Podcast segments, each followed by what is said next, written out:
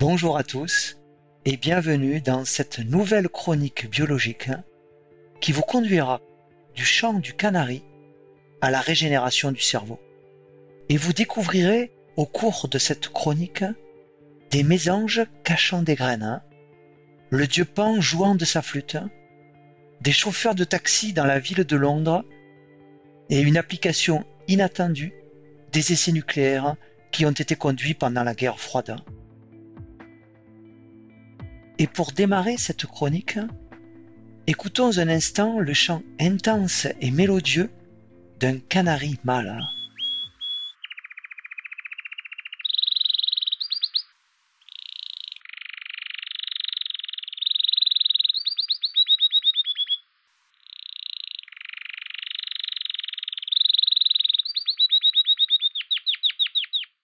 Cette formidable aptitude au chant a permis au canari de devenir le plus populaire hein, des oiseaux domestiques. Le canari domestique a pour origine le serin des canaris, qui vit notamment dans les îles Canaries et dont le plumage présente une couleur marbrée, brune et verte. Hein. La domestication du canari a débuté au XVIe siècle, hein. puis au cours du temps, différentes souches ont été sélectionnées par l'homme en fonction de la qualité du chant de ces oiseaux ou bien de leur plumage. Les canaris domestiques les plus communs sont habituellement jaunes, mais il existe de nombreuses variantes de couleurs. Le canari appartient à l'ordre des passeriformes, qui est aussi le groupe des oiseaux qualifiés de chanteurs. Chez la plupart des oiseaux chanteurs, ce sont les mâles qui chantent. Le chant du canari mâle est très mélodieux et il peut durer plusieurs dizaines de secondes. Il s'agit d'un chant complexe, très structuré, qui diffère selon les canaris et qui est composé par une succession de phrases, elles-mêmes constituées par la répétition quasi identique d'un type de syllabe. Les canaris mâles sont capables de chanter un grand nombre de phrases différentes, phrases qui peuvent être combinées en diverses séquences afin de produire un large répertoire de chants. Et ce chant structuré des oiseaux chanteurs se met en place de façon progressive hein, et il nécessite un apprentissage. Hein. Avant le début des productions vocales, hein, l'oisillon commence par mémoriser les caractéristiques acoustiques des chants produits par un ou plusieurs tuteurs adultes qu'il va prendre comme modèle. Ensuite, débute la phase du pré-chant, pendant laquelle l'oisillon émet des sons simples, peu intenses et très variables. Le pré-chant est suivi de la phase du chant plastique, pendant laquelle le chant va devenir plus structuré, les notes plus puissantes, les syllabes plus longues, mais la forme du chant reste encore très variable. Et pendant cette phase du chant plastique, le jeune oiseau va progressivement corriger son chant jusqu'à ce qu'il parvienne à reproduire fidèlement le chant qui lui a servi de modèle, tout en introduisant dans son chant des variations qui lui sont personnelles. La phase du chant plastique va se terminer par la cristallisation du chant, moment où l'oiseau produit son chant adulte complet. Ce chant adulte est produit à maturité sexuelle et il est à la fois comparable au chant pris pour modèle et original par les variations que l'oiseau y a inséré. Notons que pendant la période où le champ spécifique se construit, un processus de rétroaction auditive va jouer un rôle important, c'est-à-dire que l'audition de ses propres tentatives de chant va permettre à l'oiseau de corriger peu à peu ses essais. Pour certaines espèces d'oiseaux chanteurs, la capacité d'apprentissage du chant est limitée dans le temps, et quand ils atteignent l'âge adulte, leur chant cristallisé ne se modifiera plus. Mais d'autres espèces d'oiseaux chanteurs sont capables au contraire d'apprendre de nouveaux modèles de chant pendant toute leur vie. Ils vont ainsi modifier chaque année leur chant d'adulte, par exemple en y incorporant de nouvelles syllabes ou bien en supprimant certaines syllabes. Et le canari mâle fait partie de ces oiseaux qui ne cessent d'apprendre et de réapprendre à chanter. Le chant des oiseaux a deux fonctions principales. Il permet d'une part de défendre le territoire face aux autres mâles, et il a d'autre part un rôle de séduction vis-à-vis des femelles. Durant la période de reproduction du canari, c'est-à-dire du mois de mars au mois de juin, le canari mâle émet son chant personnel complet, destiné à attirer et à séduire une partenaire sexuelle. Cette sérénade de séduction est un chant riche, composé d'arrangements particuliers de 20 à 40 types différents de syllabes. Et ce chant de cour ne va pas varier durant toute la saison des amours. Puis, à la fin de l'été, en août, le chant du canari va devenir instable et s'appauvrir. Les syllabes utilisées vont varier et devenir moins nombreuses. Le canari entre alors à nouveau dans une phase de chant plastique. Puis, en octobre, son chant se restructure progressivement. D'autres syllabes font leur apparition, et l'oiseau émet un chant complet modifié par rapport à son précédent chant complet. Au mois de janvier, son chant redevient plastique, instable et moins structuré. Puis en février, un mois avant le début d'une nouvelle saison de reproduction, son chant se restructure, s'enrichit à nouveau et se stabilise. Et, lors de la période des amours, le chant complet se cristallise à nouveau, mais le canari y a inclus de nouvelles syllabes et de nouveaux arrangements entre les syllabes. Et ainsi, avant chaque période de reproduction, le canari mâle réinvente la singularité de son chant de cour. Quittons un instant le canari, le temps d'une petite escale mythologique en Grèce antique, pour y découvrir le mythe de Syrinx, conté dans les Métamorphoses par le poète Ovide. Syrinx est une naïade, c'est-à-dire une nymphe qui vit près de l'eau douce, ici près d'une rivière. Syrinx est d'une grande beauté, mais comme elle veut conserver sa virginité, elle repousse sans cesse les avances de ceux qui tombent sous son charme. Et le dieu Pan lui-même va un jour tenter de séduire la belle Syrinx. Mais Syrinx repousse les avances de Pan et elle s'enfuit vers la rivière tout en implorant les autres naïades de la secourir. Et les naïades vont alors métamorphoser la belle Syrinx en roseau. Pour se consoler, Pan va couper quelques roseaux, les réunir ensemble et fabriquer une flûte de Pan, flûte qu'on nomme la Syrinx en souvenir de la nymphe que le dieu Pan a tenté en vain d'aimer. En référence à la flûte de Pan, les biologistes vont appeler aussi syrinx l'organe vocal des oiseaux. Cet organe est situé dans la zone de jonction entre la trachée et les deux bronches primaires.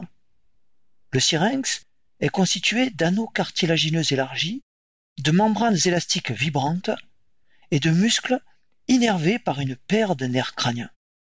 Le syrinx est aussi entouré par le sac aérien claviculaire, hein, qui est l'un des sacs aériens impliqués dans la ventilation des poumons des oiseaux. L'activité des muscles respiratoires abdominaux et thoraciques va permettre à l'air de se mouvoir dans le syrinx, et quand l'air expiré passe au niveau du syrinx, il provoque la vibration des membranes élastiques, ce qui produit un son.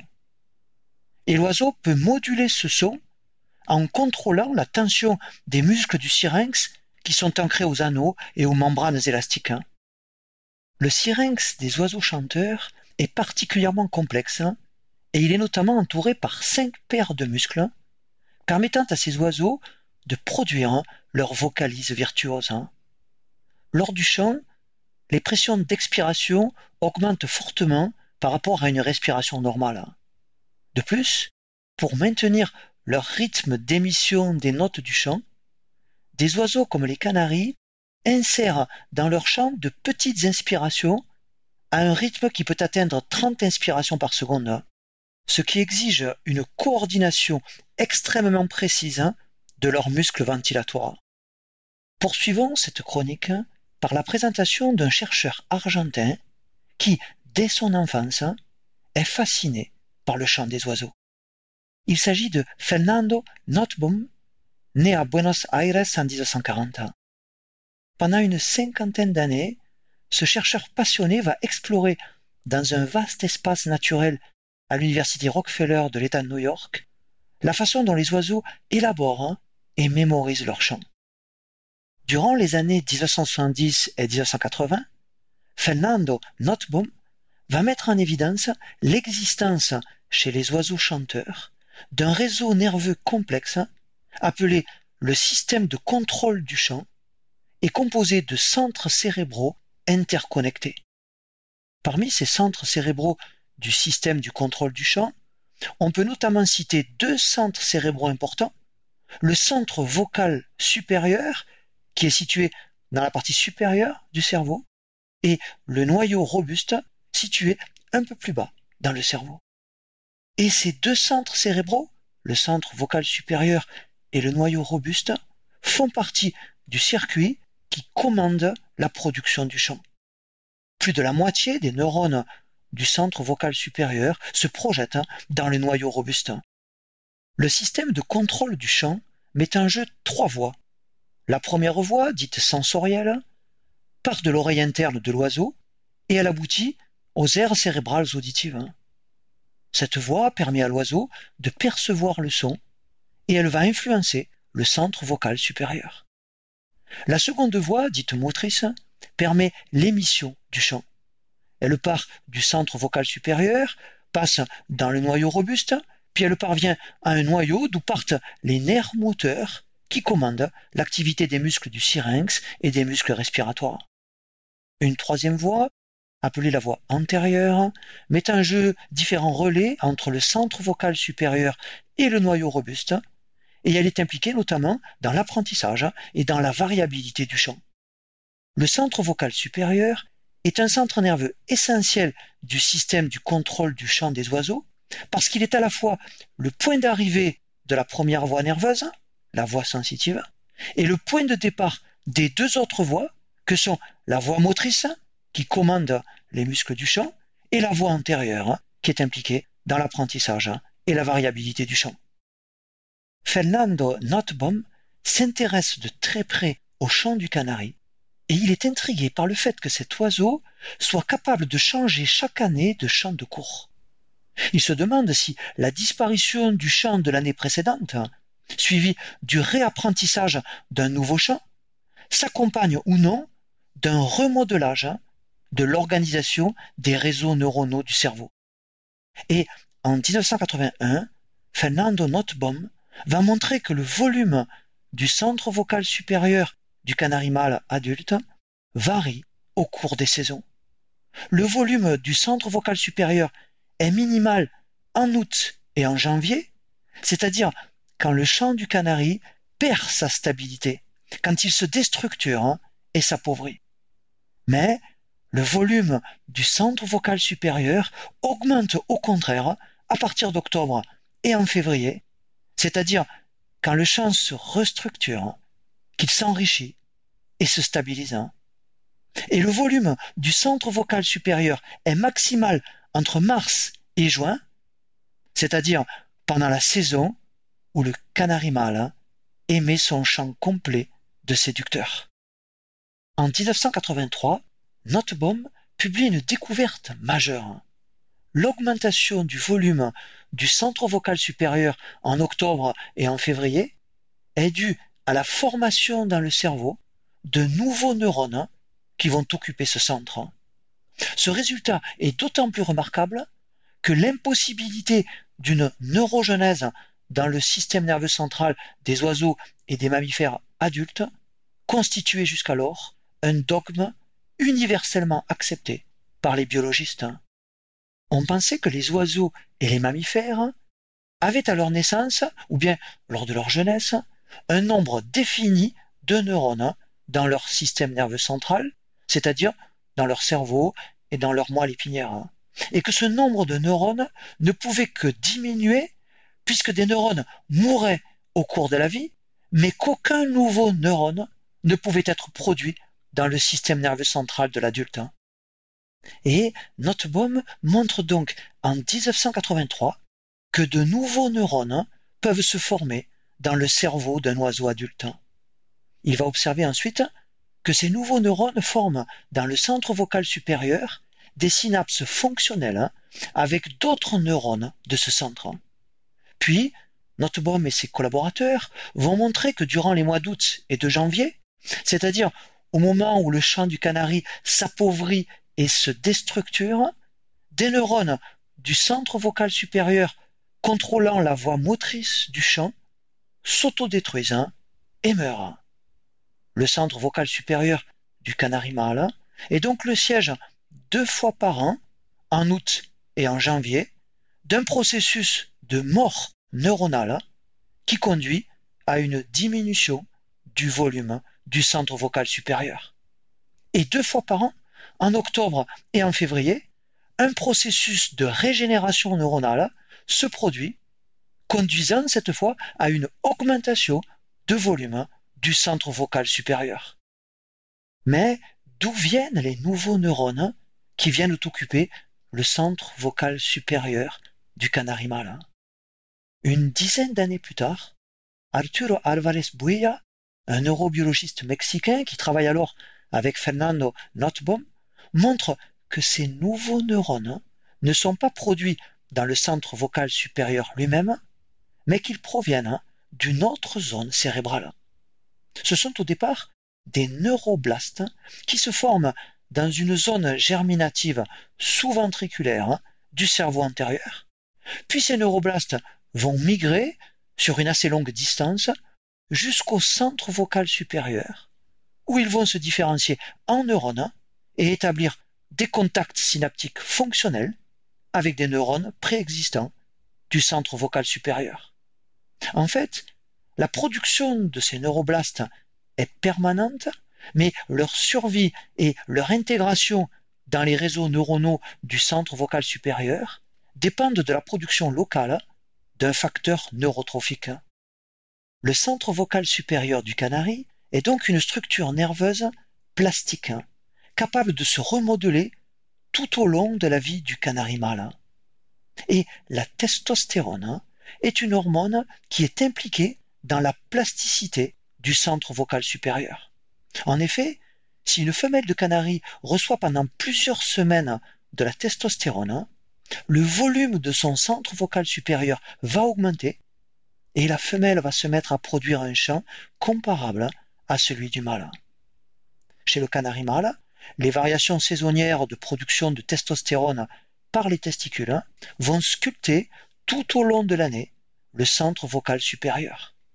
La diminution de testostérone va provoquer la mort d'une partie des neurones du centre vocal supérieur, alors que l'augmentation de la production de testostérone va au contraire favoriser la survie de neurones du centre vocal supérieur. La plus grande surprise issue des travaux de Fernando Notbaum sur le canari a donc été la découverte d'une capacité de régénération partielle du cerveau d'un oiseau adulte. Et ces travaux ont permis de montrer que dans le cerveau du canari adulte persistent durant toute sa vie des cellules souches capables de donner naissance à de nouveaux neurones. Fernando Notbaum va s'intéresser ensuite à un autre oiseau, la mésange à tête noire, qui est la mésange la plus commune d'Amérique. Pendant l'été, la mésange à tête noire a un régime alimentaire constitué majoritairement d'insectes. Mais en hiver, elle va devoir se contenter de graines. La mésange à tête noire va donc cacher des graines pendant la fin de l'été et durant l'automne pour pouvoir ensuite les consommer pendant l'hiver. Et la mésange à tête noire dispose d'une extraordinaire mémoire des lieux ce qui lui permet de se souvenir durant tout l'hiver des très nombreux emplacements où elle a caché ses graines. Il existe dans le cerveau des oiseaux, comme dans celui des mammifères, une zone appelée l'hippocampe, dans laquelle sont stockés durablement les souvenirs, et notamment les souvenirs spatiaux, topographiques. Le volume de l'hippocampe de la mésange à tête noire augmente à la fin de l'été et au début de l'automne. En 1994, Notbaum va montrer que des neurones nouvellement formés apparaissent dans l'hippocampe de la mésange à tête noire à tout moment de l'année. Mais c'est en automne que cette apparition de nouveaux neurones dans l'hippocampe est maximale, c'est-à-dire au moment où la mésange commence à cacher ses réserves de nourriture et où elle doit commencer à faire appel à ses prodigieuses capacités de mémorisation spatiale pour pouvoir retrouver ses graines en hiver. Les nouveaux neurones qui sont apparus à l'automne dans l'hippocampe de la mésange à tête noire vont survivre pendant quelques mois, puis ces nouveaux neurones vont s'autodétruire au printemps, entraînant alors une diminution de volume de l'hippocampe. Ces travaux, réalisés chez la mésange à tête noire, démontrent donc l'existence d'une plasticité de l'hippocampe et fournissent un nouvel exemple de capacité de régénération saisonnière du cerveau des oiseaux adultes. Mais le cerveau des mammifères adultes possède-t-il aussi cette surprenante capacité de régénération? De nombreux travaux réalisés chez la souris et chez le rat vont montrer l'existence dans le cerveau de ces rongeurs de deux régions qui sont le siège pendant toute leur vie d'un renouvellement partiel. Il s'agit d'une part du bulbe olfactif, une structure paire qui constitue le premier relais cérébral de traitement des informations olfactives, et d'autre part de l'hippocampe, une structure également paire qui joue un rôle essentiel dans la mémoire et dans l'apprentissage. La neurogenèse chez l'adulte se fait à partir de cellules souches neurales capables de s'auto-renouveler par division, puis capables de se différencier en neurones ou bien aussi en cellules gliales. Les cellules gliales sont des cellules plus nombreuses que les neurones et elles complètent les activités des neurones. Pour le repeuplement continu en neurones du bulbe olfactif du cerveau des rongeurs, les nouvelles cellules nerveuses sont d'abord produites à partir de cellules souches qui prolifèrent dans la zone sous-ventriculaire, laquelle zone borde les ventricules cérébraux. La division de ces cellules souches dans la zone sous-ventriculaire conduit à la formation de neuroblastes qui vont migrer sur plusieurs millimètres pour atteindre le bulbe olfactif où ces neuroblastes deviennent des neurones fonctionnels qui s'intègrent aux circuits neuronaux préexistants. Et des milliers de nouveaux neurones parviennent ainsi chaque jour dans le bulbe olfactif du cerveau des rongeurs. Une étude conduite à l'Institut Pasteur par Mariana Alonso et Pierre-Marie Edo et parue en 2012 dans Nature Neuroscience démontre que l'activation de ces nouveaux neurones du bulbe olfactif de souris adultes facilite leur apprentissage à discriminer des odeurs et améliore leur mémoire olfactive. La neurogenèse dans le cerveau des rongeurs a lieu non seulement dans le bulbe olfactif, mais aussi dans l'hippocampe. Dans ce cas, la prolifération des cellules souches de l'hippocampe se produit dans la zone sous-granulaire du gyrus denté. Le gyrus denté est une petite zone de l'hippocampe dont les neurones principaux sont appelés les cellules granulaires. Cette prolifération de cellules souches de l'hippocampe conduit à la formation de neuroblastes qui migrent sur une courte distance dans la partie interne de la couche granulaire du gyrus denté pour se différencier essentiellement en cellules granulaires qui s'intègrent alors au réseau préexistant, participant ainsi aux fonctions de l'hippocampe. Et il a également été démontré par les chercheurs que cette capacité de régénération de l'hippocampe des rongeurs jouait un rôle important dans l'apprentissage et dans la mémorisation. Cette capacité de régénération dépend aussi de l'environnement dans lequel vit le rongeur. Ainsi, chez des souris âgées soumises à un environnement enrichi, par exemple, dans lequel on a placé des labyrinthes contenant à certains endroits de la nourriture afin de stimuler leur mémoire et leur apprentissage, la régénération de leur hippocampe est augmentée et leurs capacités de mémorisation deviennent semblables à celles de jeunes souris. De nouveaux neurones s'intègrent tout au long de la vie dans l'hippocampe et dans le bulbe olfactif de la plupart des mammifères. Mais qu'en est-il de l'espèce humaine? Pour répondre à cette question, allons tout d'abord faire un petit tour en taxi dans la ville de Londres. Les chauffeurs de taxi de la ville de Londres doivent, comme les mésanges à tête noire, développer une extraordinaire mémoire spatiale, non pas pour retrouver des graines cachées, mais pour connaître le plan complexe de Londres avec ses 25 000 rues. Et il faut environ 4 ans pour qu'un candidat assidu puisse réussir l'examen très difficile qui lui donne le droit de devenir chauffeur de taxi dans la ville de Londres. En l'an 2001, Eleanor Maguire et ses collaborateurs de l'Institut de neurologie de l'Université de Londres publient dans les comptes rendus de l'Académie nationale des sciences des États-Unis d'Amérique les résultats d'une étude par imagerie cérébrale portant sur le cerveau des chauffeurs de taxi de la ville de Londres. Et cette étude révèle que l'hippocampe des chauffeurs de taxi londoniens est plus volumineux que celui des londoniens qui n'exercent pas cette profession.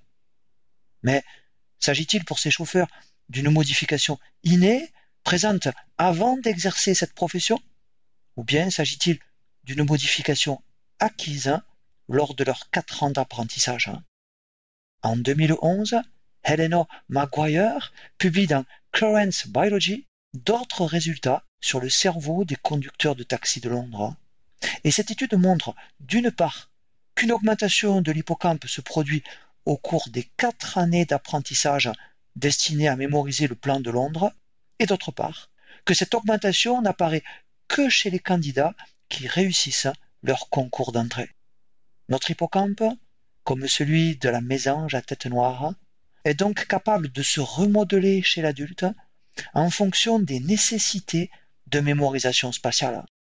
Cette étude montre que l'augmentation de volume de l'hippocampe des chauffeurs de taxi de Londres est donc acquise et pas innée. Mais notre hippocampe est-il, comme celui de la mésange à tête noire, le siège d'une neurogenèse permanente? En 1998, une étude publiée dans Nature Medicine et conduite par des chercheurs suédois dont Peter Eriksson en collaboration avec Fred Gage en Californie. Ce travail réalisé sur le tissu cérébral de patients décédés qui avaient été traités avec un analogue de la désoxythymidine, analogue appelé la bromodésoxyuridine ou BRDU. Ces patients étaient atteints d'un cancer et on leur avait injecté de la BRDU dans le but de mesurer la prolifération de leurs cellules cancéreuses hein, afin de déterminer l'efficacité des traitements anticancéreux qu'on leur avait administrés. La BRDU peut remplacer la désoxythymidine et donc s'incorporer dans l'ADN lors de la réplication, c'est-à-dire lors de la phase de synthèse d'ADN hein, ou phase S du cycle cellulaire hein, qui précède toute division cellulaire. La BRDU permet ainsi de repérer les cellules en division parce que les cellules qui ont incorporé la BRDU ont réalisé une phase S1. En examinant après leur mort le cerveau de ces malades ayant reçu de la BRDU de leur vivant, ces chercheurs observent que certaines cellules nerveuses du gyrus denté, marquées par la BRDU, se sont formées dans l'hippocampe pendant la période où ces patients avaient reçu de la BRDU.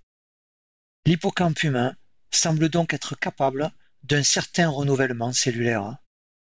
Mais la BRDU présente une toxicité qui a conduit à interdire son usage chez l'homme, si bien que cette étude suédoise de 1998 n'a jamais pu être reproduite. Une étude longue et difficile va ensuite être conduite à l'Institut Karolinska de Stockholm par Christy Spalding dans le laboratoire de Jonas Friesen et elle est basée sur une technique particulièrement originale. Pour comprendre cette technique, il faut savoir que les retombées radioactives des très nombreuses bombes nucléaires testées durant la guerre froide par les États-Unis et l'URSS entre 1955 et 1963 ont dispersé des particules radioactives dans l'atmosphère de la Terre, dont le carbone 14. Ce carbone 14 a été incorporé dans les molécules biologiques de tous les êtres vivants, et notamment dans l'ADN des neurones de l'homme au moment où ces neurones ont été générés à partir d'autres cellules, hein. c'est-à-dire au moment où l'ADN de ces cellules nerveuses hein, a été synthétisé. Ces chercheurs ont développé une méthode pour détecter ce carbone radioactif dans les neurones d'échantillons de cerveau de personnes décédées, ce qui va leur permettre de déterminer la date où ces neurones sont nés. En 2012, dans la revue Neuron, ces chercheurs démontrent en utilisant cette technique qu'il n'y a pas de régénération de neurones dans le bulbe olfactif de l'homme adulte, ce qui est sans doute à relier avec la pauvreté de nos capacités de distinction olfactive hein, par rapport à celles de la plupart des autres mammifères.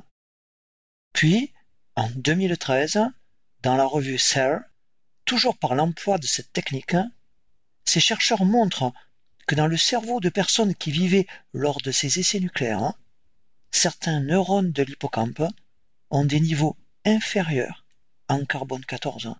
Donc, de nouveaux neurones ont été produits dans l'hippocampe au cours de la vie adulte. Hein. Certains neurones de l'hippocampe ont donc été remplacés par de nouveaux neurones qui ont intégré, au fur et à mesure que le temps passait, de plus faibles quantités de carbone 14 parce que les quantités de carbone 14 ont décliné dans l'atmosphère hein, après les essais nucléaires. Hein. Et ces chercheurs démontrent ainsi qu'une neurogenèse se produit dans le gyrus denté de l'hippocampe pendant toute la vie de l'homme, les nouveaux neurones venant remplacer en quantité équivalente ceux qui y meurent.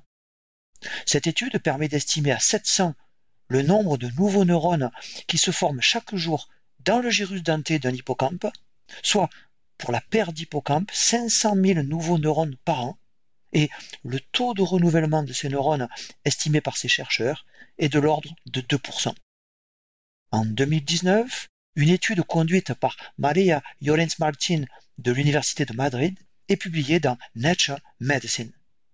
Les résultats de cette étude confirment d'une part l'existence tout au long de la vie d'une neurogenèse dans le gyrus denté de l'hippocampe adulte et montrent d'autre part que cette neurogenèse dans l'hippocampe diminue fortement chez les patients atteints de la maladie d'Alzheimer.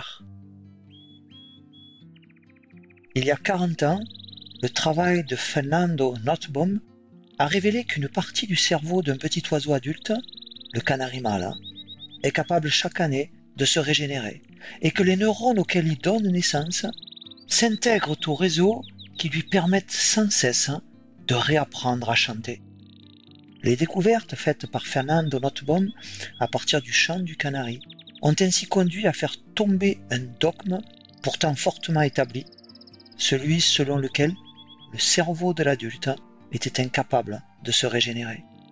En étudiant le chant du canari, Notbaum allait ainsi contribuer à faire émerger une nouvelle vision de notre cerveau, celle d'un organe plastique et dynamique dont la construction se poursuit pendant toute la vie, non seulement au niveau de ses réseaux neuronaux, mais aussi dans la formation même de certaines de ses composantes cellulaires.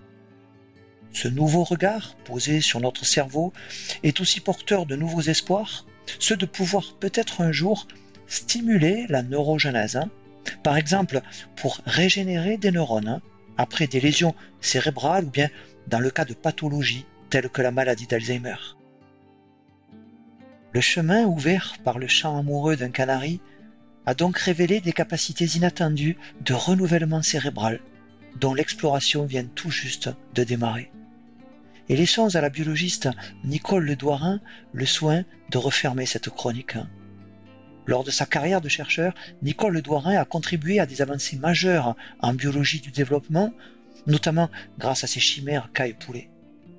Nicole Ledouarin est actuellement professeure émérite au Collège de France et secrétaire perpétuelle honoraire de l'Académie des sciences.